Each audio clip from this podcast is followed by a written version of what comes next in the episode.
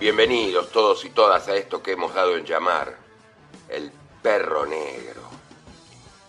Empezamos a ladrar ya hace un tiempo, desde acá, desde el arroyo Espera, con un ladrido feliz que ahora busca llegar a todo el universo, sacando de un viejo baúl que nos topamos siempre en el fondo de la cucha, pilas de canciones, cuentos, relatos, notas, poesía y por supuesto música pero mucha música. En estos tiempos de confusa urgencia, en que uno sabe que la resistencia es un deber, este perro no se rinde. Y mientras vos estás ahí en tu ranchito, subiendo a tu canoa, con las botas de goma llenas de barro de la caravana, te ladra lo que sabe y lo que puede, te acompaña y te recuerda, te sacude te despierta, que para eso está este perro negro.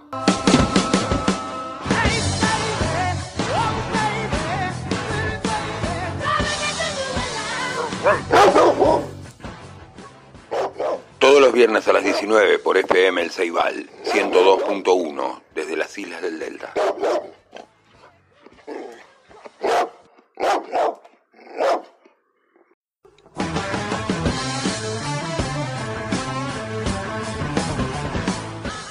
Perro negro ladra en tu muelle.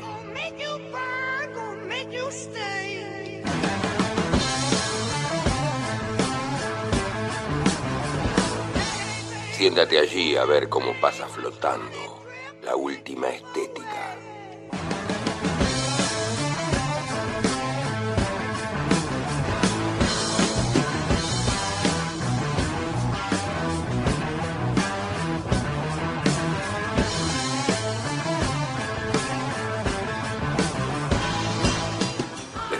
Del Delta, entre la marea de voces de FM El Ceibal, Aquí empieza a ladrar un perro negro.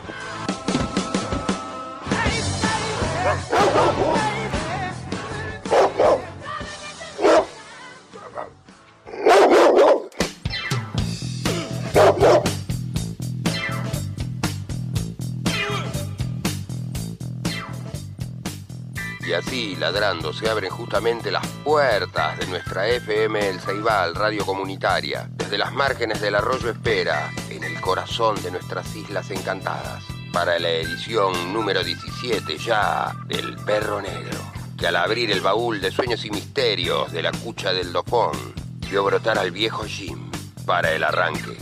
Bienvenida querida concurrencia a esta vuelta a número 17 alrededor de la cucha. Esto es el Perro Negro.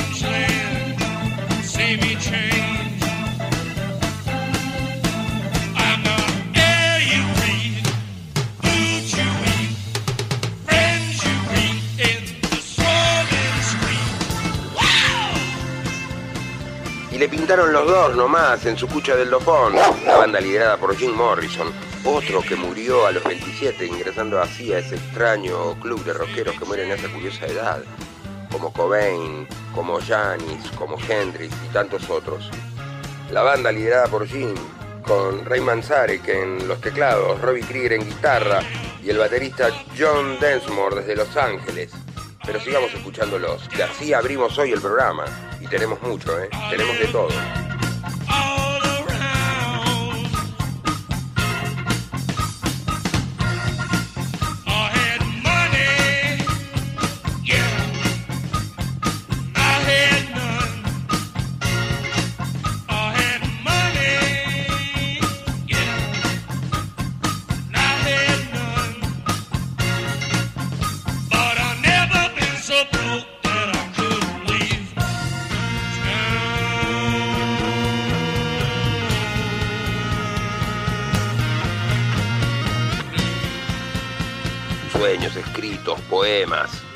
Música.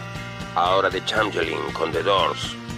Para reírnos viendo pasar el cadáver de la última estética, escogido por el perro negro en estos tiempos de confusa urgencia, de reflexión y resistencia.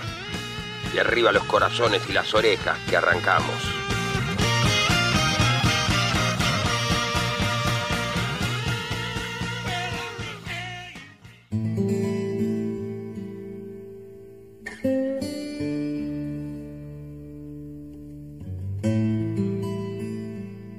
Soy de los que se agarran a su infierno más por economía que por obstinación. Todo infierno es un haz lo posible. Y el que no muerde ahora las vainas del furor, las morderá otro día, con los dientes más flojos. Leopoldo Marechal.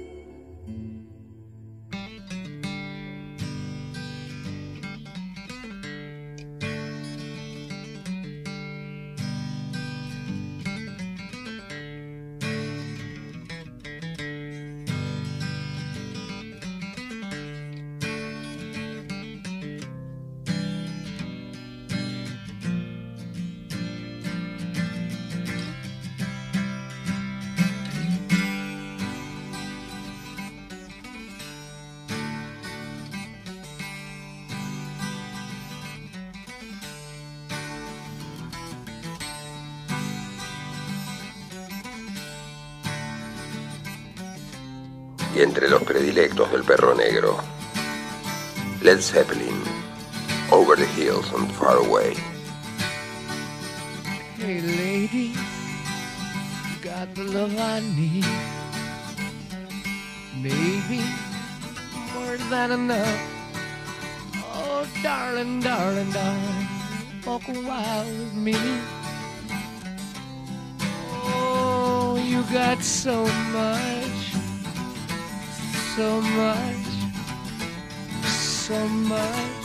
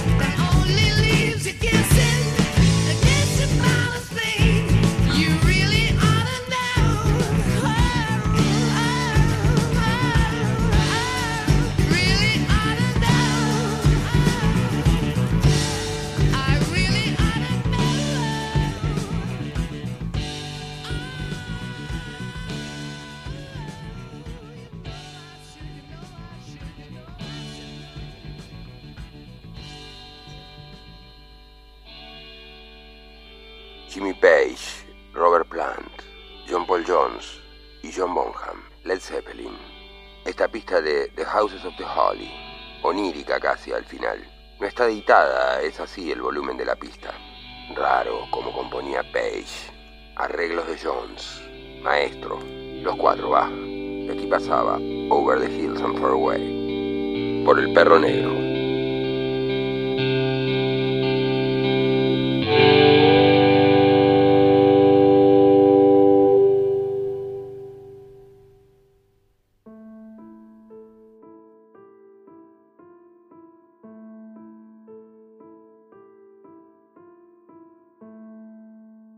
Historia me es más importante que a cualquier poeta la suya, pues es la mía propia y es la historia de un hombre, no la de un hombre inventado, posible o inexistente en cualquier forma, sino la de un hombre real, único y vivo. Hoy se sabe menos que nunca lo que es eso, lo que es un hombre realmente vivo, y se lleva a morir bajo el fuego a millares de hombres cada uno de los cuales es un ensayo único y precioso de la naturaleza.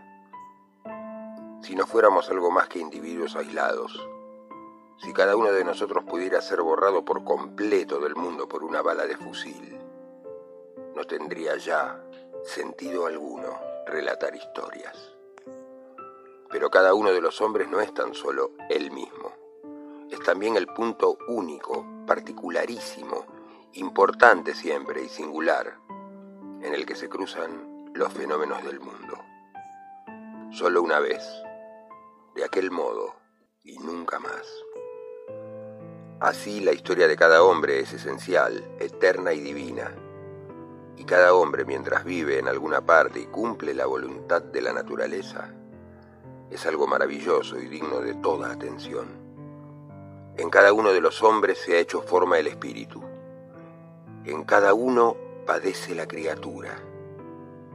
En cada uno de ellos es crucificado un redentor. No soy un hombre que sabe. He sido un hombre que busca y lo soy aún, pero no busco ya en las estrellas ni en los libros. Comienzo a escuchar las enseñanzas que mi sangre murmura en mí. Mi historia no es agradable, no es suave ni armoniosa como las historias inventadas sabe a insensatez y a confusión, a locura y ensueño, como la vida de todos los hombres que no quieren mentirse a sí mismos. Hmm. La vida de todo hombre es un camino hacia sí mismo, la tentativa de un camino, la huella de un sendero. Ningún hombre ha sido nunca por completo él mismo, pero todos aspiran a llegar a serlo, oscuramente unos, más claramente otros, cada uno como puede. Todos llevan consigo hasta el fin viscosidades y cáscaras de huevo de un mundo primordial. Alguno no llegará jamás a ser hombre y sigue siendo rana, ardilla u hormiga. Otro es hombre de medio cuerpo arriba y el resto pez. Pero cada uno es un impulso de la naturaleza hacia el hombre. Germán Gese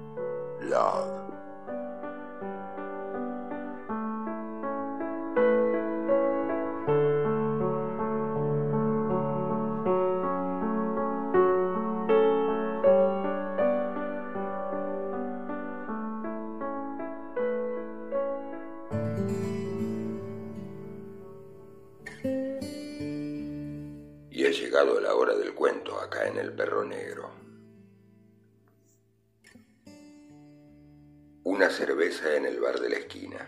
No sé cuántos años hace, 15 o 20. Yo estaba sentado en casa. Era una noche de verano muy calurosa y andaba aburrido. Salí y anduve calle abajo. La mayoría de las familias ya habían cenado y estaban viendo la televisión. Subí hasta el bulevar. Al otro lado de la calle había un bar de barrio, un viejo establecimiento decorado en madera, pintado en verde y blanco. Entré. Después de una vida gastada por los bares, les había perdido casi todo el gusto. Cuando quería beber algo, normalmente iba a una licorería. Lo compraba, me lo llevaba a casa y me lo bebía solo. Entré y elegí un taburete alejado de la masa. No es que me sintiera incómodo, me sentía fuera de lugar. Pero si quería salir de casa, no tenía otro sitio a donde ir. En nuestra sociedad, la mayoría de los lugares interesantes son contrarios a la ley o carísimos. Pedí una cerveza y encendí un cigarrillo. No era más que un bar de barrio como otro cualquiera. Todo el mundo se conocía, contaban chistes verdes y veían la tele. Solo había una mujer, vieja, vestida de negro, con una peluca roja. Llevaba una docena de collares y no hacía más que encender el mismo cigarrillo una y otra vez. Me empezaron a entrar ganas de estar de nuevo en casa y decidí largarme de allí en cuanto acabara la cerveza. Entró un hombre y se sentó en el taburete contiguo al mío. No alcé la vista, no me interesaba, pero por la voz calculé que debía tener mi edad. En el bar lo conocían. El camarero lo llamó por su nombre y un par de habituales lo saludaron. Se sentó ahí a mi lado y estuvo con su cerveza tres o cuatro minutos. Luego dijo, Hola, ¿qué hay? Nada de particular. ¿Es usted nuevo en el barrio? No.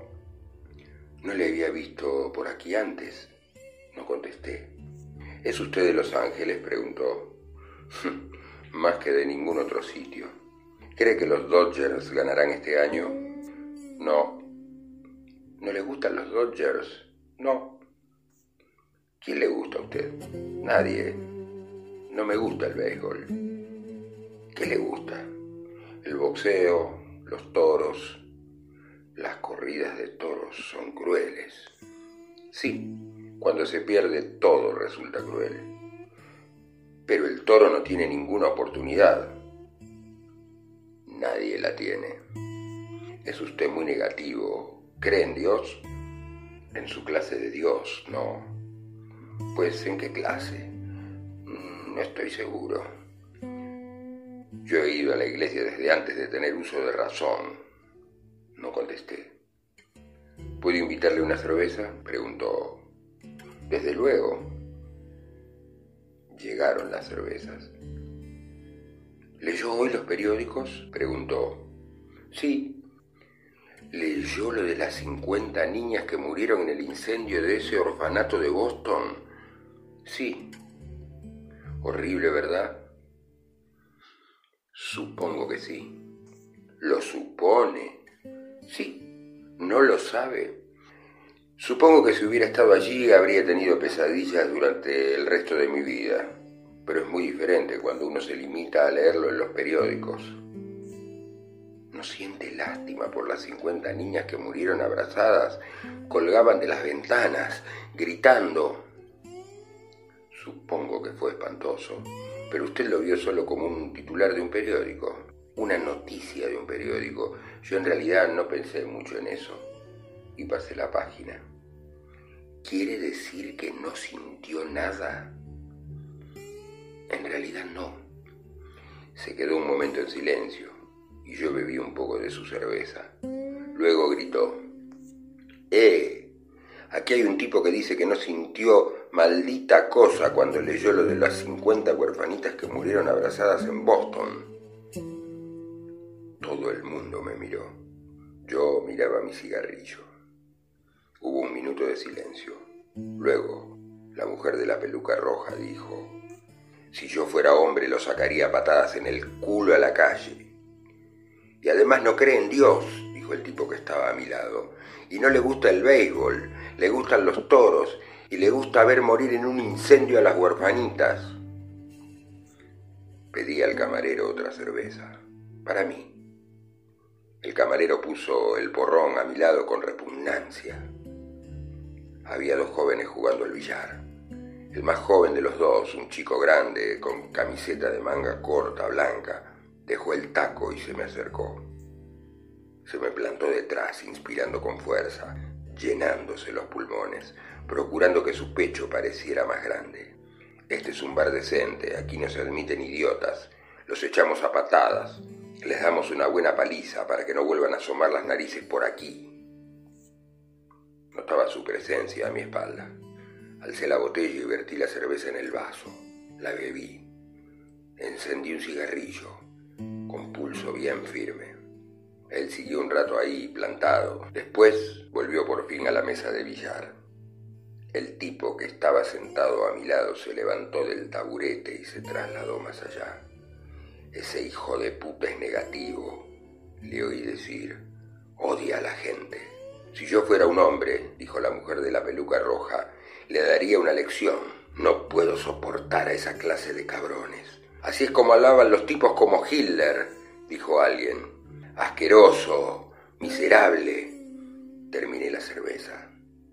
Pedí otra. Los dos jóvenes seguían jugando al billar. Algunos se fueron y empezaron a apagarse los comentarios sobre mí, salvo los de la mujer de la peluca roja. Estaba más borracha que antes. Qué tipo pesado, pesado, eres un pesado asqueroso, apestas como una alcantarilla, seguro que odias también a tu padre, ¿verdad? A tu patria, a tu madre y a todo el mundo. ¡Ah, qué asco! Los conozco muy bien a los tipos como tú. Miserable, cobarde, asqueroso. Por fin, hacia la una y media, se fue. Luego se marchó uno de los chicos que jugaban al billar.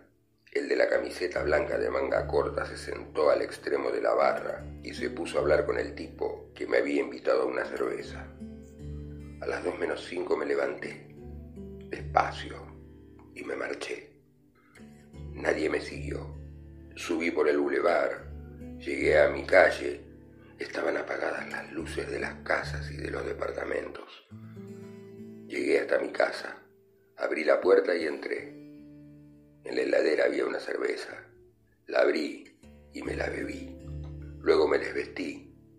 Fui al cuarto de baño, me me cepillé los dientes, apagué la luz, fui al dormitorio, me metí en la cama y me dormí. Charles Bukowski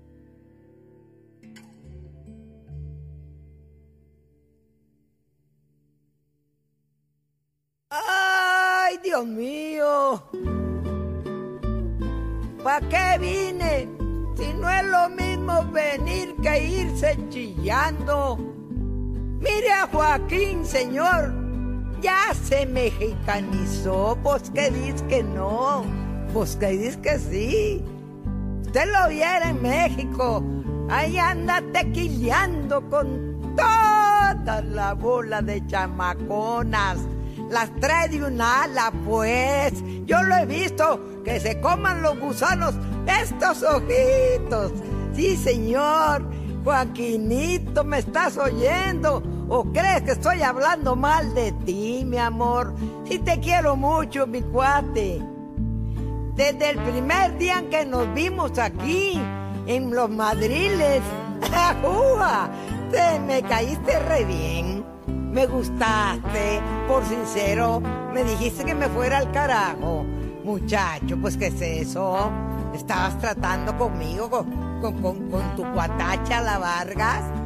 la calentando y dijo, ya vino la Vargas, nos hicimos retecuatachones y nos fuimos de parranda.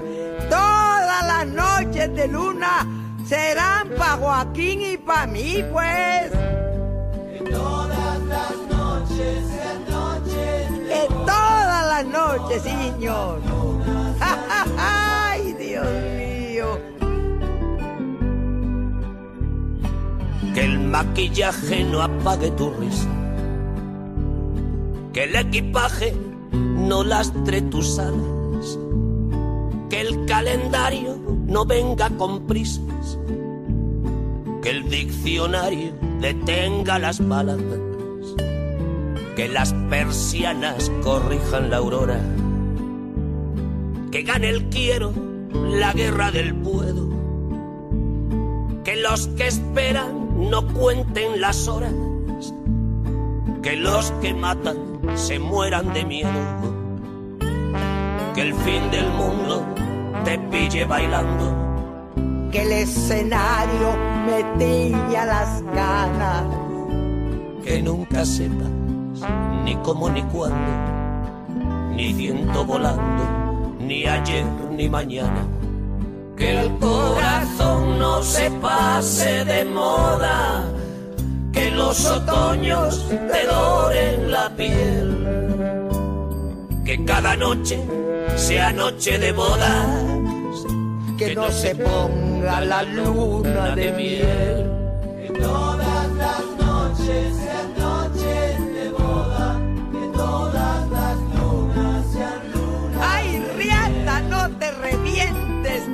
el último jalón. Que las verdades no tengan complejos. Que las mentiras parezcan mentiras. Que no te den la razón los espejos. Que te aproveche mirar lo que miras. Que no se ocupe de ti el desamparo. Que cada cena sea tu última cena que ser valiente no salga tan caro, que ser cobarde no valga la pena, que no te compren por menos de nada, que no te vendan amor sin espinas, que no te duerman con cuentos de hadas, que no te cierren el bar de la esquina que el corazón no se pase de moda, que los otoños te doren la piel, que cada noche sea noche de boda, que no se ponga la luna de miel.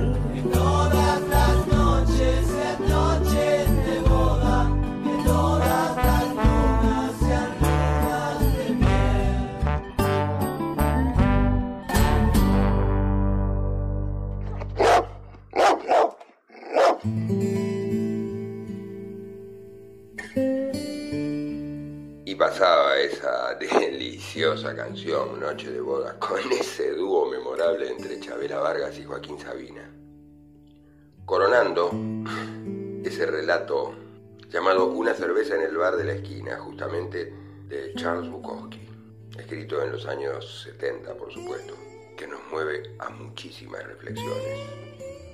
Desde el lenguaje casi escatológico que usa a veces el viejo Buc que es como van saliendo además así, en el eclecticismo a que ya nos tiene acostumbrados el perro negro, desde su baúl de sueños y misterios de la cucha del dojón, todo tipo de canciones o reflexiones.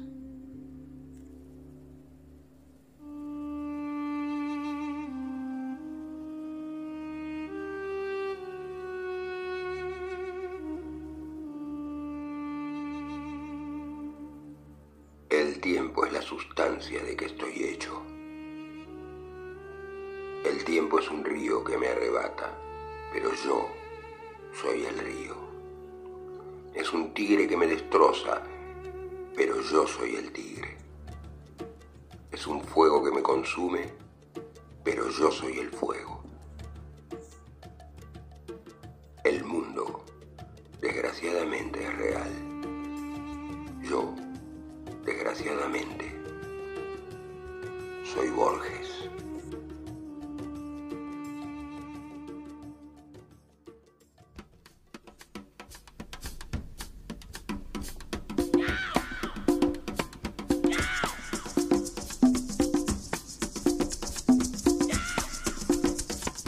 Sympathy for the Devil o Simpatía por el Diablo. Rolling Stone. Please allow me to introduce myself. I'm a man of wealth and taste. I've been around for a long, long year. Stole many a man's soul of faith. I was around when Jesus Christ had his moment of doubt and pain. Made damn sure the pilot washed his hands and sealed his face.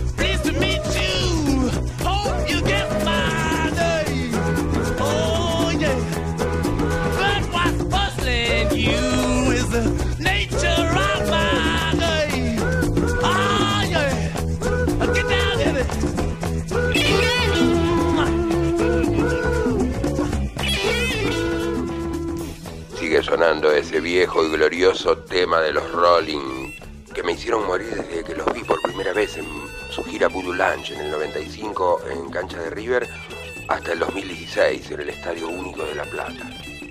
Una gloria estos viejos memorables. Sin duda héroes del rock and roll y de la vida.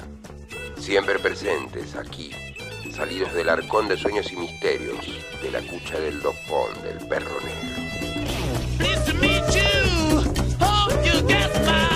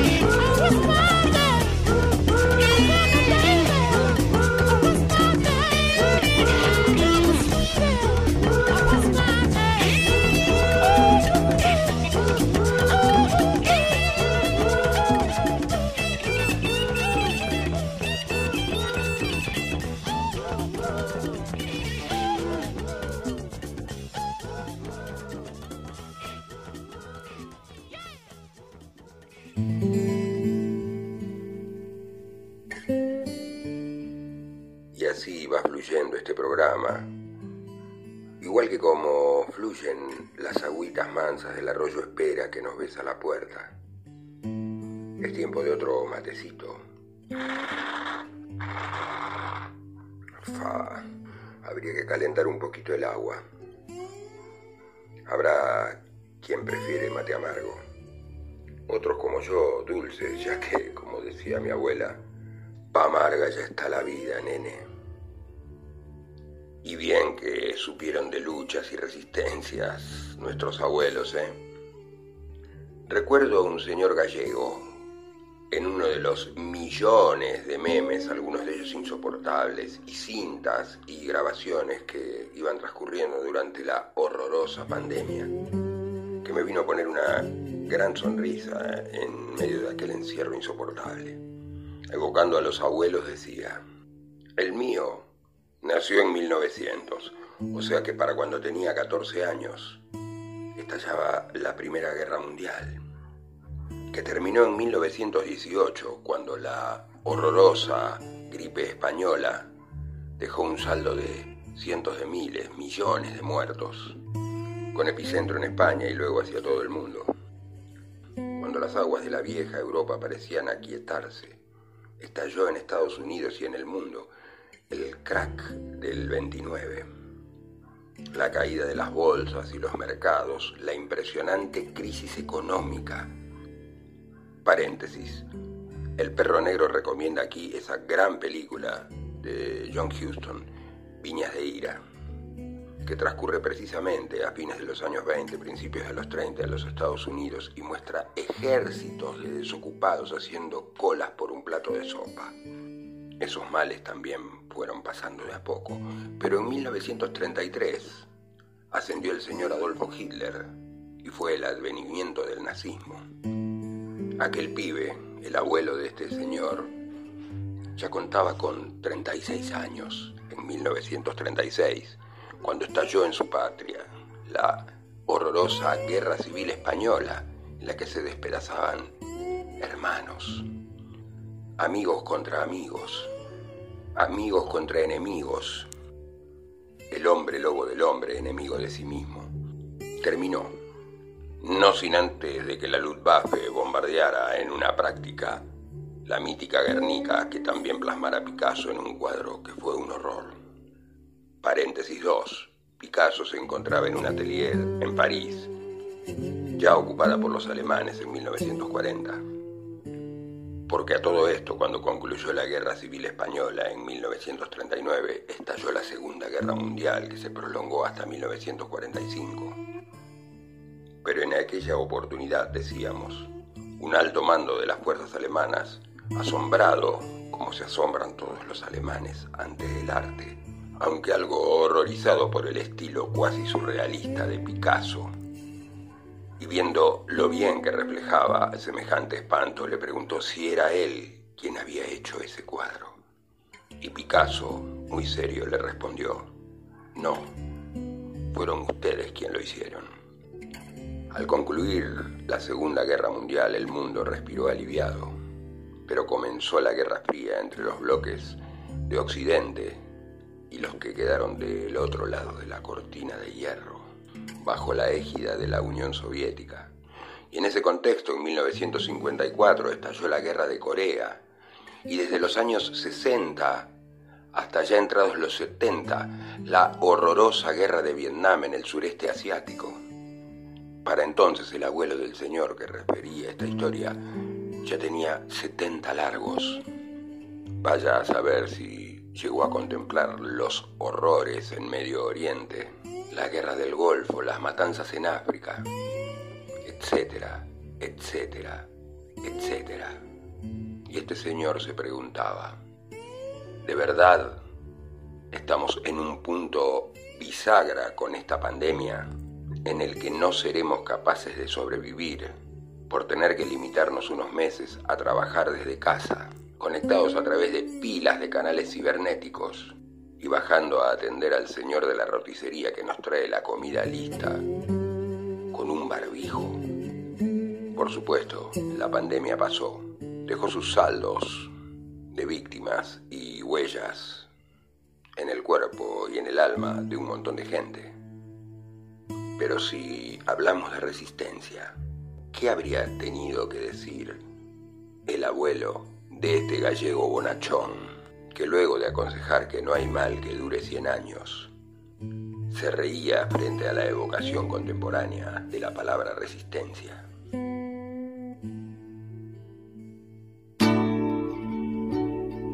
aguas claras de Olimpo.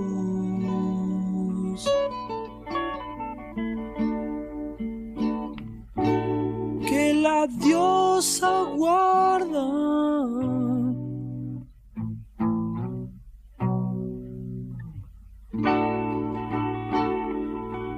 Caballos del día.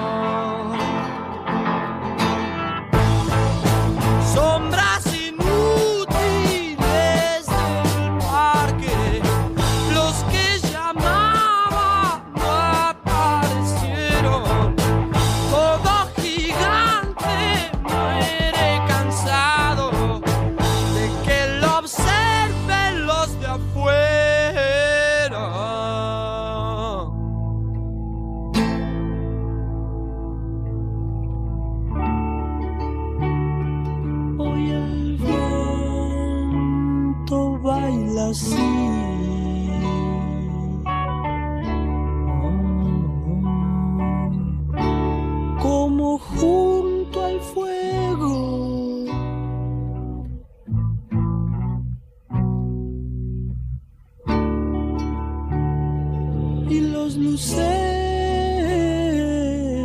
enormes.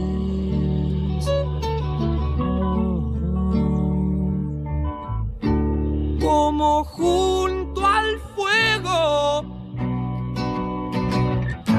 los luceros.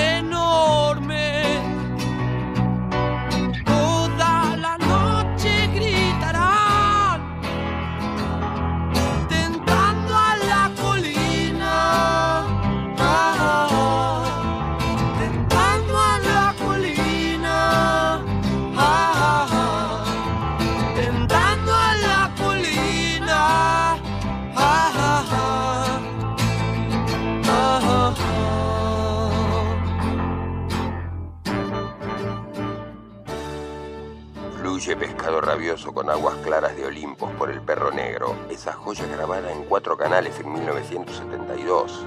Si alguno de los músicos se equivocaba, había que volver a grabar todo de nuevo, porque se grababa todo junto, incluyendo la orquesta, que sigue sonando aquí en el perro negro. ¿Cómo hacer que este valle de huecos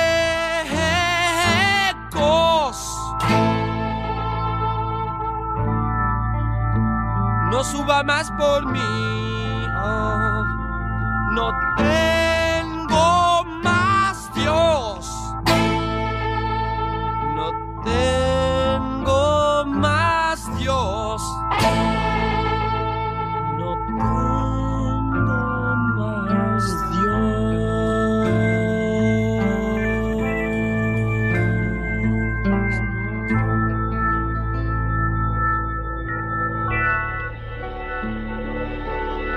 unas ramas nacidas.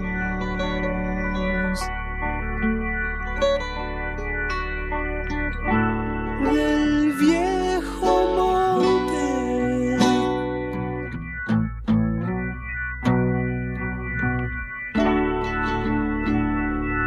Están siempre siempre brotando.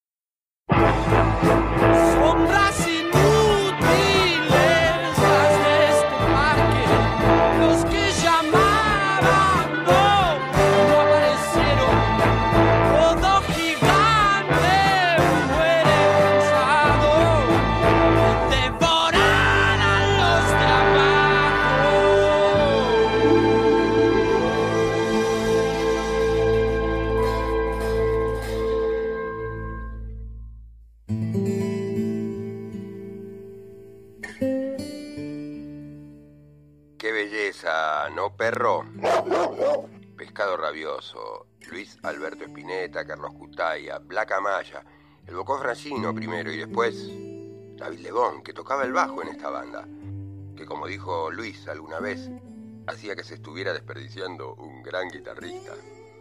Bueno, también podemos recordar a el gran Jimmy Page, que sonó temprano, ya en la apertura de este programa, cuando tocaba el bajo en Yardbirds.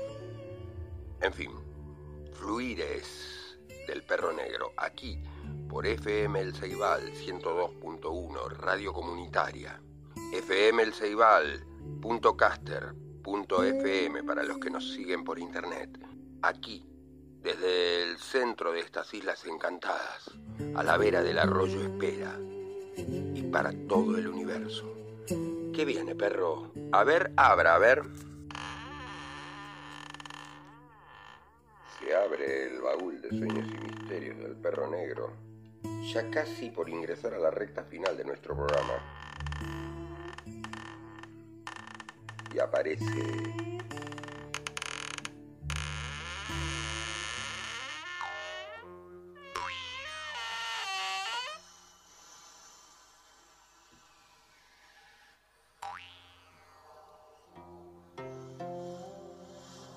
Cuentan los hombres dignos de fe, pero Alá sabe más, que en los primeros días hubo un rey de las islas de Babilonia que congregó a sus arquitectos y magos y les mandó construir un laberinto tan complejo y sutil que los varones más prudentes no se aventuraban a entrar y los que entraban se perdían. Esa obra era un escándalo, porque la confusión y la maravilla son operaciones propias de Dios y no de los hombres. Con el andar del tiempo vino a su corte un rey de los árabes, y el rey de Babilonia, para hacer burla de la simplicidad de su huésped, lo hizo penetrar en el laberinto, donde vagó, afrentado y confundido, hasta la declinación de la tarde. Entonces imploró socorro divino y dio con la puerta. Sus labios no profirieron queja ninguna, pero le dijo al rey de Babilonia que él, en Arabia, tenía otro laberinto y que, si Dios era servido, se lo daría a conocer algún día. Luego regresó a Arabia, juntó sus capitanes y sus alcaides y estragó los reinos de Babilonia, con tan venturosa fortuna que derribó sus castillos, rompió sus gentes e hizo cautivo al mismo rey. Lo amarró encima de un camello veloz y lo llevó al desierto. Cabalgaron tres días y le dijo, rey del tiempo y sustancia y cifra del siglo, en Babilonia me quisiste perder en un laberinto de bronce con muchas escaleras, puertas y muros. Ahora el poderoso ha tenido a bien que te muestre el mío, donde no hay escaleras que subir, ni puertas que forzar, ni fatigosas galerías que recorrer, ni muros que te veden el paso. Luego le desató las ligaduras y lo abandonó en mitad del desierto, donde murió de hambre y de sed. La gloria sea con aquel que no muere. Los dos reyes y los dos laberintos. Jorge Luis Borges.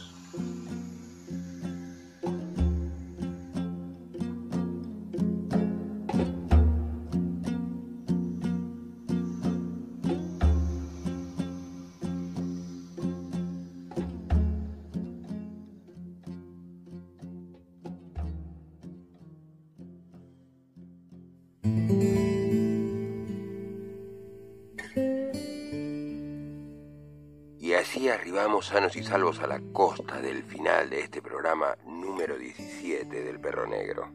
El 17 que para muchos es interpretado como la desgracia. Esperamos que en este caso haya sido la gracia de poder hacer este programa. Aquí, en FM El Ceibal, nuestra querida radio comunitaria, desde el Arroyo Espera, en el corazón de nuestras islas encantadas como un puente de ida y vuelta, preparándonos ya para nuestra vuelta número 18, que va a ser la próxima. Deseando que la hayan pasado bien, que hayan movido alguna fibra interior, de sensibilidad, de inteligencia, corazón. Así nos vamos por el caminito de tablas hasta el muelle de Iticoa, en este hermoso predio donde está enclavada la radio, como perro en bote, pegando la vuelta. Será hasta la semana que viene.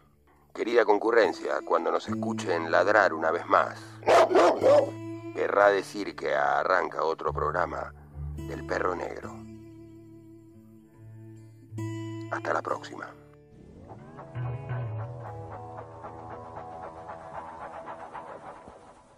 Hey, hey, mama said the way you move gonna make you sweat, gonna make you groove.